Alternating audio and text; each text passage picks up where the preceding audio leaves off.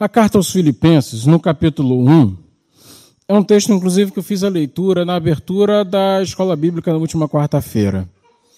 E esse, esse texto ficou mais uma vez, assim, pulsando em meu coração, se é que a gente pode, se é que eu posso utilizar esse termo.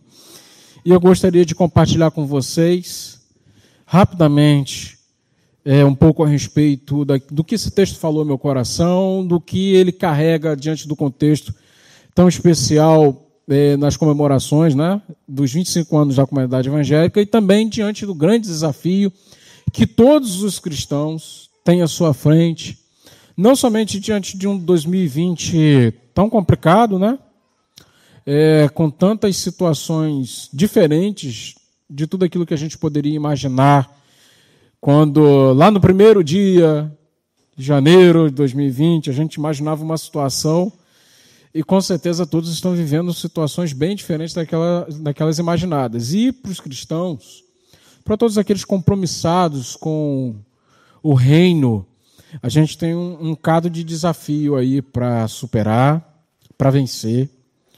O pastor Antônio falou a respeito de mentalidade vencedora. Né? A mentalidade vencedora do cristão brota na vitória do Cristo. E eu não sei se vocês sabem, mas o significado da palavra Cristo é ungido daquele que é ungido, aquele que é ungido por Deus. E esse ungido, naturalmente, é Jesus. Então, a vitória do Cristo nos faz ter uma mentalidade vencedora. E dá para a gente pensar, por exemplo, se Deus é por nós, quem será contra nós? Né? Que diremos, pois, diante dessas coisas? Está lá em Romanos. O que pode nos derrubar? O que pode nos impedir? O que pode nos separar diante do amor de Deus? Então a mentalidade vencedora nasce disso. Então a gente tem muitos desafios, mas a gente vai encarar cada um desses desafios com andar confiante. E essa confiança nasce da esperança da vitória total que um dia nós iremos experimentar quando Cristo voltar. É a volta do nosso Senhor Jesus Cristo, que nós costumamos dizer. O texto em Filipenses, capítulo 1, a partir do verso 9, eu vou estar fazendo leitura e aí a gente vai fazer uma oração agradecendo a Deus por essa oportunidade de meditarmos na palavra e a gente vai meditar brevemente antes da gente estar participando aqui do corpo e do sangue do Senhor. Amém?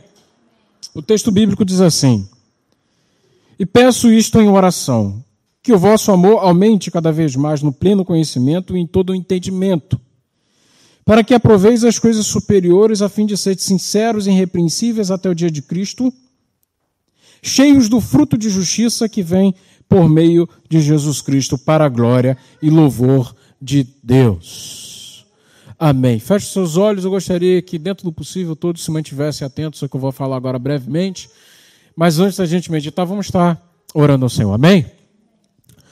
Pai eterno, nós agradecemos por este momento em que o Senhor nos dá liberdade, acesso às sagradas escrituras, à tua palavra, e eu te peço que este momento não seja desperdiçado por nenhum de nós, mas que a ação do teu Santo Espírito venha nos trazer submissos à tua voz. O teu falar, ó Deus, é o teu agir. Então trabalhe em nosso meio mais uma vez nessa noite.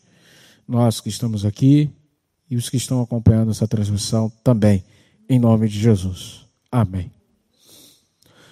Tempo atrás eu estive conversando, abençoados, com um, irmão em Cristo muito querido, e eu estava falando que muitas das vezes a gente tem uma visão a respeito de nós mesmos, é, nem sempre com os parâmetros adequados.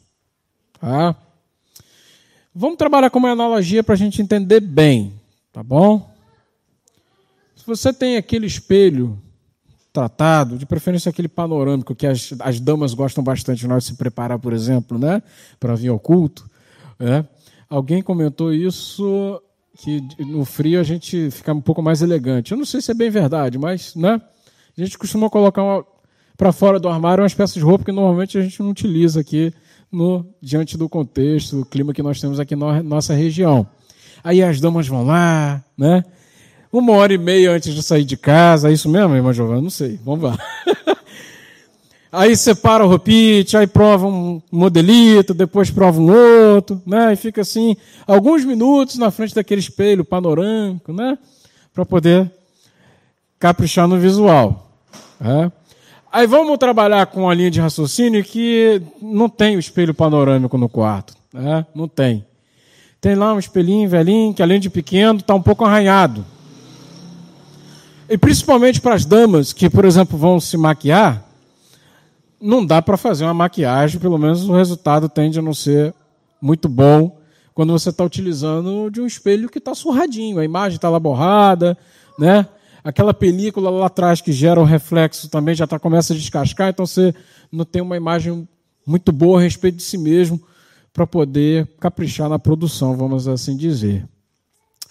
Então, a vida, na vida, nós recebemos uma série de informações que podem ajudar ou não para que a gente tenha uma autoimagem adequada. E eu sempre gosto de lembrar que a melhor autoimagem para a igreja, a melhor forma dela se perceber e ver se ela está é, adequada, vamos assim dizer, se está tudo ok, se está tudo joinha, é a imagem do Filho de Deus é a imagem do Filho de Deus que é o verdadeiro, ou pelo menos deveria ser, parâmetro para a gente saber se as coisas estão bem ou não. Na verdade, vocês concordam comigo? Você que está em casa aí, se concorda, coloque o comentário aí, tá bom? Fica à vontade para participar, tá? Eu vou tentando acompanhar de alguma forma aqui, tá bom? Para você não se sentir apenas espectador, mas participante do culto. Né? Os irmãos que já caminham comigo há algum tempo sabem que durante a ministração da palavra eu costumo, inclusive, dar espaço para que os irmãos venham apresentar aspectos durante a, a ministração da palavra. Pois bem, se podemos concordar, e eu creio que essa é a verdade, inclusive respaldada na Bíblia, que a imagem de Cristo é o verdadeiro parâmetro que a gente tem que utilizar para saber se a gente está bem ou não, a gente já vai conseguir compreender um pouco desse texto. Do porquê que o apóstolo Paulo está fazendo essa oração. A abertura da carta aos Filipenses, inclusive uma das cartas, um dos textos mais belos em toda a Bíblia, né? carregado de riqueza, não somente poética, mas de significado, um significado espiritual que atravessa todo o tempo e vai direto na nossa alma, vai no nosso coração. É um troço assim surpreendente. É, no, a partir do verso 9, então, ele, ele apresenta a, a sua oração. E é interessante que o apóstolo Paulo está vivendo aqui algo muito semelhante que muitos pastores estão vivendo hoje. Por exemplo, eu não posso ter contato com meu querido pastor Jacobson agora. Contato físico. Ele está lá em Atafona. Graças a Deus eu estou aqui alegre com a presença da irmã Marília, Netinho, é, Mariana, Juliana, juntamente com as crianças, Luiz Otávio. Tem pouco que a gente não se via, né, Luiz? Tá junto aqui para louvar o Senhor, coisa boa. Mas tem alguns irmãos que, inclusive, desde que nós começamos o distanciamento social, é, eu só venho tendo contato virtual. Né? O caso, por exemplo, de irmã Roseni, irmã Latife, vez ou outra, ela lá do outro lado assim, né? Eu passo em frente à casa dela e tal, acendo para ela, né, irmã Latife? É isso mesmo? Né? Às vezes vou dar uma passada rápida na casa dela, evitando muito contato diante de toda a recomendação que é passada e é saudável, tá? Devemos levar a sério, inclusive, as recomendações que são passadas, tá bom?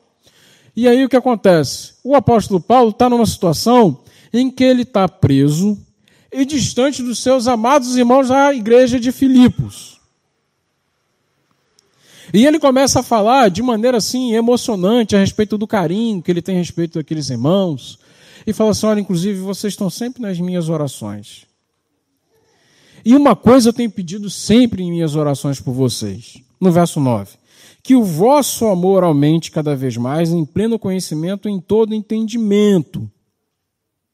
Ora, quando eu falo que a verdadeira autoimagem que a gente tem que ter deve utilizar a imagem do Cristo como parâmetro, a gente consegue entender por que, que o apóstolo Paulo está falando o seguinte assim, que o vosso amor aumente cada vez mais em, no pleno conhecimento e em todo entendimento. Às vezes a gente faz essa divisão, né, irmã Marília? Do sentir e do pensar. A Bíblia não faz essa distinção. A Bíblia apresenta o homem inteiro, o homem todo. E essas, vamos dizer assim, né? É, é, esses aspectos do ser humano, ele, eles, eles são apresentados de maneira que eles estão entrelaçados. Como é que é o, te, o termo que o senhor costuma utilizar, pastor Antônio? Amalgamados, é isso mesmo? Amalgamados. Olha só que palavra bonita. Vou botar no meu dicionário essa aí. Vou acrescentar. E o que acontece? Esse, esses aspectos do ser humano estão entrelaçados, por quê? Porque uma coisa puxa a outra. Assim como Cristo, ele, ele vivia, agora é a parte chata, tá? Me, me perdoa. A ortopraxia, a forma correta de fazer, a ortopatia, a forma correta de sentir, e a ortodoxia, né, que é a forma correta de entender as coisas. Da mesma forma como Cristo ele, ele se apresentava com esse modelo a ser seguido, de alguém que tinha os sentimentos alinhados, alguém que tinha forma de entender apurada, a forma de caminhar também é, é, é, alinhada, correta. Da mesma forma, nós também devemos ser. Com que finalidade? Qual é a finalidade disso? Para que aproveis as coisas superiores, a fim de serdes sinceros, coisas maiores, coisas superiores, coisas que nos fazem sair, vamos dizer assim, da zona comum, e eu vou também utilizar esse termo, da zona de conforto. Por quê? Muitas das vezes são as zonas de conforto que nos levam a viver uma vida medíocre. Quando eu falo medíocre, não é num tom pejorativo Inclusive, o significado da palavra medíocre está ligado a mediano.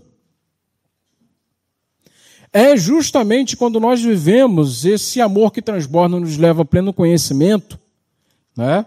É, pleno conhecimento em todo entendimento, que nos faz sair daquilo que é medíocre para que venhamos a viver as coisas superiores. Para que sejamos sinceros. Sabe de onde é que vem esse termo sincero? Sem cera. Quando alguma coisa tinha os artistas, né, os artífices da antiguidade utilizavam muito esse recurso.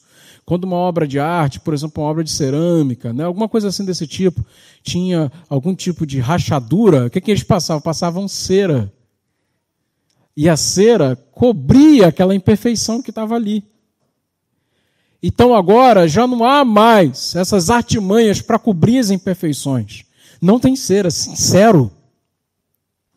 E presta bastante atenção, porque eu quero trazer isso para um ponto de vista relacional, relacionamento. Existem relacionamentos que não são sinceros. Por quê? Existem rachaduras neles. Essas rachaduras elas não são admitidas e a gente tenta passar uma camada de cera para poder cobrir. É momento, agora, para que venhamos pensar nisso. E o apóstolo Paulo está falando justamente de relacionamento aqui. Não só relacionamento familiar, eu quero trazer isso num aspecto geral. Olha só, lembra bem, eu sempre gosto de citar isso, né? Quais são as rupturas que o ser humano passou a experimentar por causa da queda no jardim do Éden? Ruptura no relacionamento para com Deus, ruptura no relacionamento para com o próximo, ruptura relacionamento para consigo mesmo. E a gente tende muitas das vezes a ignorar as rachaduras que temos dentro de nós é momento para que essas rachaduras, ao invés de serem apenas encobertas, que elas venham ser tratadas. E também existe uma ruptura no relacionamento com as coisas criadas. O que Deus quer fazer na sua vida, você que presente, você que está acompanhando essa transmissão, é que você venha experimentar dessa grande obra de restauração, onde as rachaduras são corrigidas Totalmente, elas deixam de existir. Não é uma camadinha de cera que a gente passa para encobrir a imperfeição. A imperfeição ela é superada, deixa de existir. E eu creio num Deus que faz isso. Eu creio num Deus que nos leva a sair da mediocridade e viver coisas superiores. E aí surge então a sinceridade, e uma outra finalidade, para que venhamos a provar essas coisas superiores, é que venhamos estar irrepreensíveis até o dia de Cristo.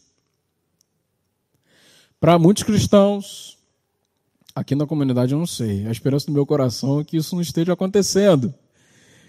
Porque vira e mexe a gente fala da volta do Senhor, né, pastor Antônio? Né, pastor Adai, né, meus queridos? Vira e mexe a gente fala, fala da volta do Senhor.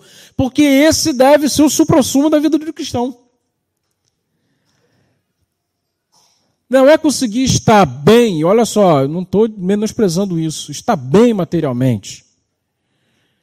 Porque vai ter momento que, segundo a manifestação, o agir de Deus, nós vamos passar por momentos de instabilidade. Nós vamos passar por um momento de aperto. Já que gosta muito de lembrar isso. E os irmãos também, de vez em quando, lembram. No mundo tereis aflição, aflições, perdão. Mas tem de bom ânimo. Lembra que eu falei que a mentalidade vencedora que o pastor Antônio falou agora há pouco está baseada no quê? Na vitória do Cristo. Mas tem de bom ânimo. Por quê? É a vitória do Cordeiro que nos traz uma mentalidade vencedora. E essa vitória se dá agora e se dará completamente. É o que eu sempre falo, né? O reino de Deus se manifesta é, já e ainda não. A gente já vê a manifestação do reino de Deus agora, mas ainda se completará. E o supra-sumo da vida do cristão deve ser a volta do Filho de Deus, como aqui no texto bíblico fala, o dia de Cristo. Só que até lá, vamos passando por esse processo, onde nós encontramos. É, o apóstolo tem utilizado bastante isso, né? A possibilidade de viver o aperfeiçoamento. E no verso 11, para concluir, diz assim: cheios do fruto de justiça que vem por meio de Jesus Cristo. Árvore come do seu próprio fruto, irmãos? Hã? A árvore come do seu próprio fruto? O fruto que cai pode até servir né, de adubo, matéria orgânica, para que venha fortalecer as raízes dessa árvore. Mas, via de regra, né, aquele que vai experimentar, que é o, o, o consumidor primário daquele fruto, é um terceiro. Não é a própria árvore. Os frutos de justiça que nós somos chamados a, a, a dar, a oferecer, são esses frutos que apontam para o reino de Deus, onde a gente não está sozinho. Onde a gente é chamado para viver o cuidado mútuo. E não dá, irmãos, para viver o cuidado mútuo com frutos de injustiça.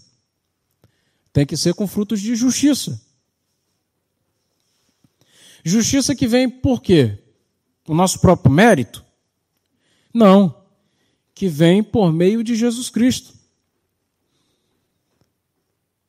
Porque é por causa do que ele realizou na cruz que agora nós encontramos condições para que venhamos, através da ação do Espírito Santo, manifestar esses frutos de justiça. E encerrando, qual é a finalidade disso tudo? Para que manifestar esses frutos de justiça que vem por meio de Jesus? Para a glória e louvor de Deus. É, não é uma crítica aberta a qualquer pessoa que está aqui agora ou qualquer pessoa que está acompanhando a transmissão. Não é. Tá? Mas é uma constatação do nosso tempo. Tem um termo alemão, se eu não me engano, que é traduzido como espírito do tempo, Zeitgeist, né? a forma de pensar, a forma como nós encaramos é, o nosso tempo, a forma como a gente entende e reage a isso e acaba vivendo com base nisso o espírito do nosso tempo está voltado para a autossatisfação. Você concorda comigo? Então a finalidade da vida de muitas pessoas acaba sendo a autossatisfação. Abençoados, vocês, não sei se vocês tomaram conhecimento, uma loja no Rio de Janeiro reabriu, inclusive com preços abaixo de mercado, estava tendo promoção. E todos nós sabemos que em tempo de pandemia tem todo aquele controle de entrada, a gente tem que manter o distanciamento social. Eu não sei se vocês acompanharam isso nos jornais. A aglomeração parecia é, Black Friday. Americana, ainda, inclusive, que é aquela que o pessoal né, arromba a porta do, do estabelecimento. a gente vive uma febre consumista porque nós estamos sedentos, nós somos escravos da autossatisfação. Então a finalidade da vida é essa, né? Para muita gente hoje em dia, sentir coisa boa, experimentar o que tem do melhor, isso, infelizmente, na mentalidade de muita gente, está ligado ao ter e não ao ser. Isso, infelizmente, está na mente de muitos cristãos. Só que a finalidade da nossa vida não é, em primeiro lugar, a autossatisfação. A nossa autossatisfação vem em ser instrumento para a glória e louvor de Deus. Que papo mais religioso esse.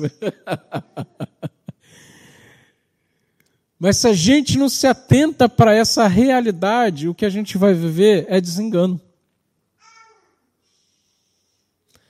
Quantas e quantas doenças da mente? Né, pastor Antônio?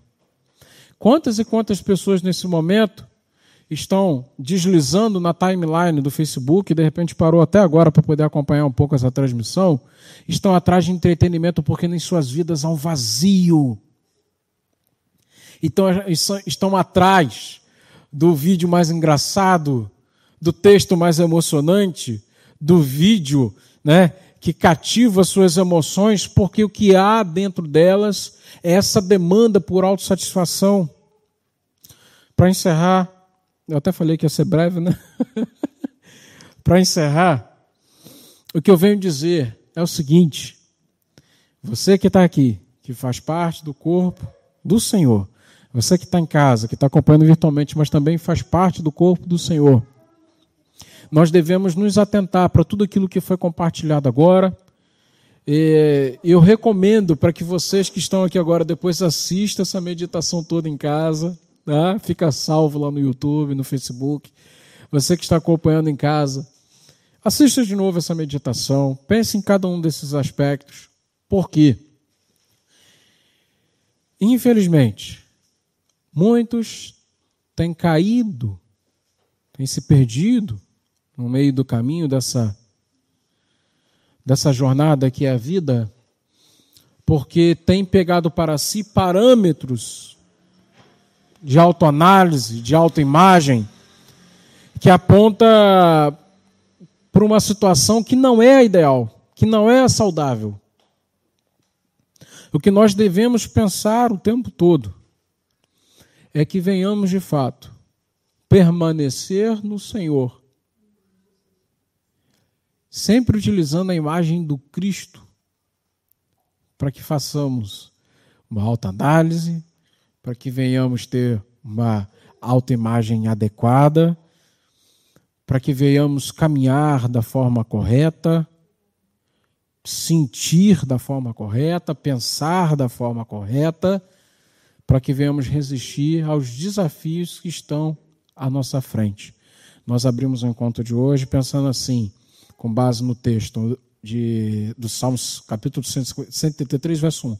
Ó, quão bom e quão suave é que os irmãos vivam em união. Qual é o propósito dessa união? Cristo ele revela a sua imagem à sua igreja. E nós precisamos estar na igreja. E com isso não estou falando do lugar físico. Quantos parâmetros, quantos é, quantas ideias, conceitos a respeito do que é ser igreja tiveram que ser revistos durante esse período de pandemia, né? de distanciamento social. Devemos estar ligados à videira. Ao quão bom e quão suave é que os irmãos vivem em união, porque isso é para a glória de Deus e para a nossa saúde. Para a nossa saúde.